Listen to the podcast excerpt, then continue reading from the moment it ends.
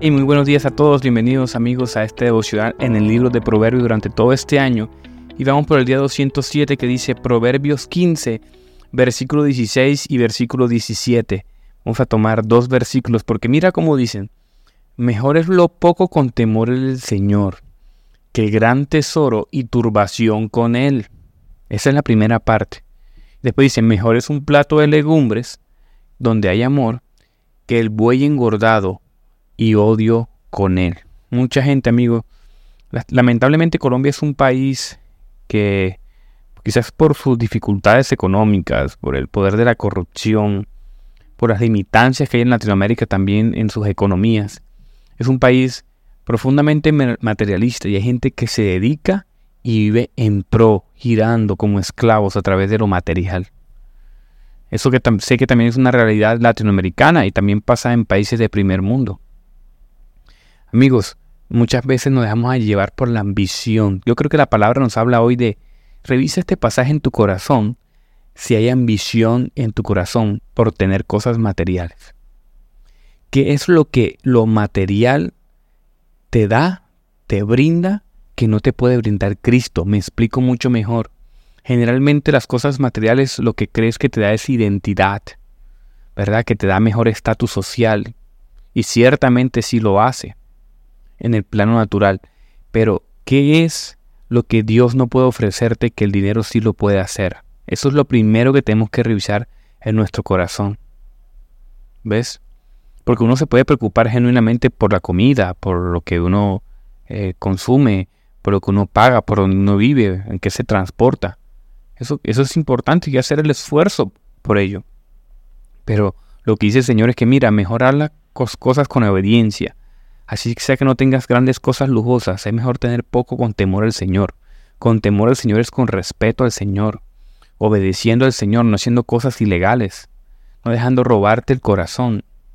Incluso tú puedes estar haciendo las cosas bien, pero cuando se convierte en un vicio para tu vida te destruye. Yo he visto gente que tiene demasiado dinero, pero que no sabe ni siquiera, no, no, no tiene ni no, no tiene en su conciencia ni para vestirse porque tiene un ídolo en su corazón no sabe vestirse, vive, vive en pro del trabajo, no sabe disfrutarlo, no tiene la visión, por ejemplo, para coger un avión para un país, irse 15 días y disfrutar de una buena y una alta cocina, no, no tiene esa visión. Está, está cerrado, está cegado.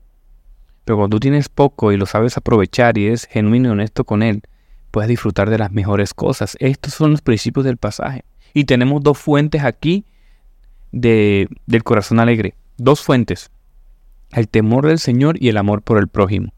Valorar al que tiene y el que no tiene, tener un excelente estándar de vida. Amigo, lo poco del santo, dice un gran pensador Charles Bridge, lo poco del santo es mejor que todo lo del mundano. Es así, es así. Ni el universo entero llenará el corazón del hombre mundano mientras que un poquito será suficiente para el corazón celestial. El humilde, el que tiene temor del Señor, valora hasta lo poquito que tiene. El amor, amigos, endulza hasta la comida más humilde. ¿Verdad? es mejor, es mejor donde hay amor. Uno siempre vuelve donde hubo amor, dice algún dicho popular por ahí.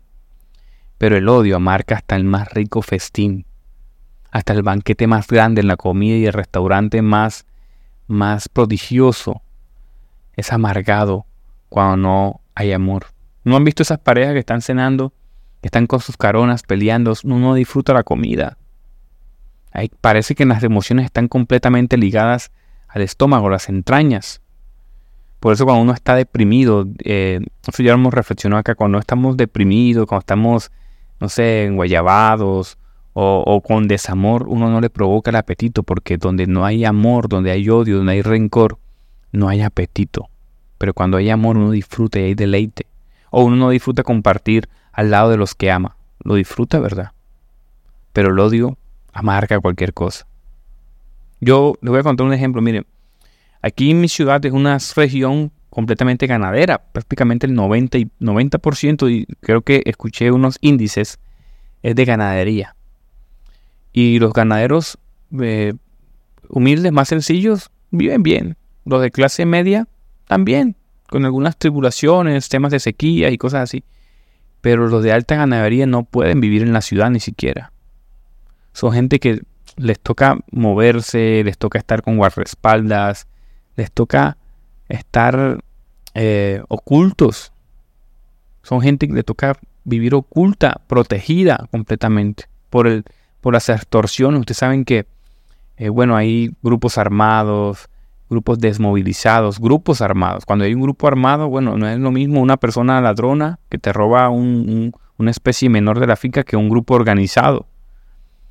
Y, tengo gente cercana que padece eso, que padece esta vida. Sus hijos no pueden estudiar bien, les toca hacerlos salir del país. Por eso quizás también muchas veces lo poco y con temor al Señor a veces a veces el tesoro turba la vida, no haciendo las cosas mal ni siquiera. Para teniendo lo poco, nos habla de modestia con lo que tenemos. Entonces, ¿cómo puedes aplicar este pasaje en tu vida? ¿Cómo lo puedes hacer?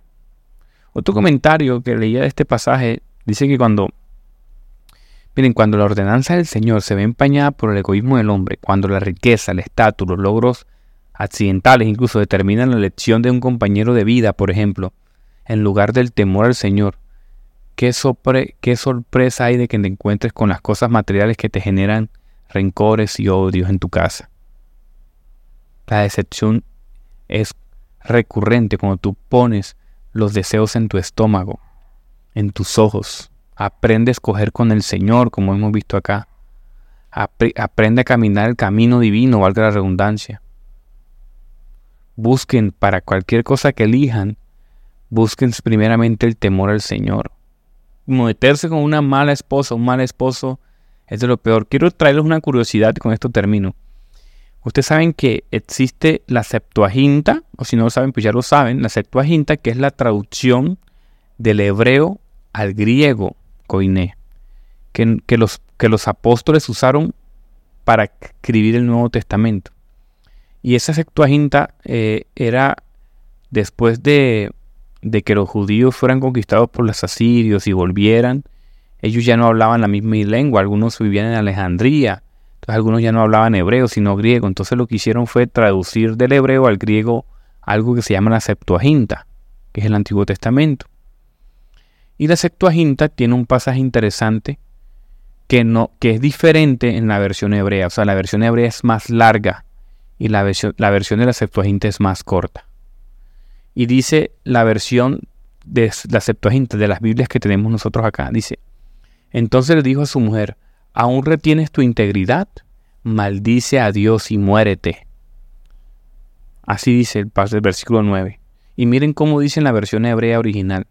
Y mucho tiempo le seguía diciendo su mujer, ¿hasta cuándo persistirás diciendo, aún tengo poco tiempo esperando la esperanza de mi salvación?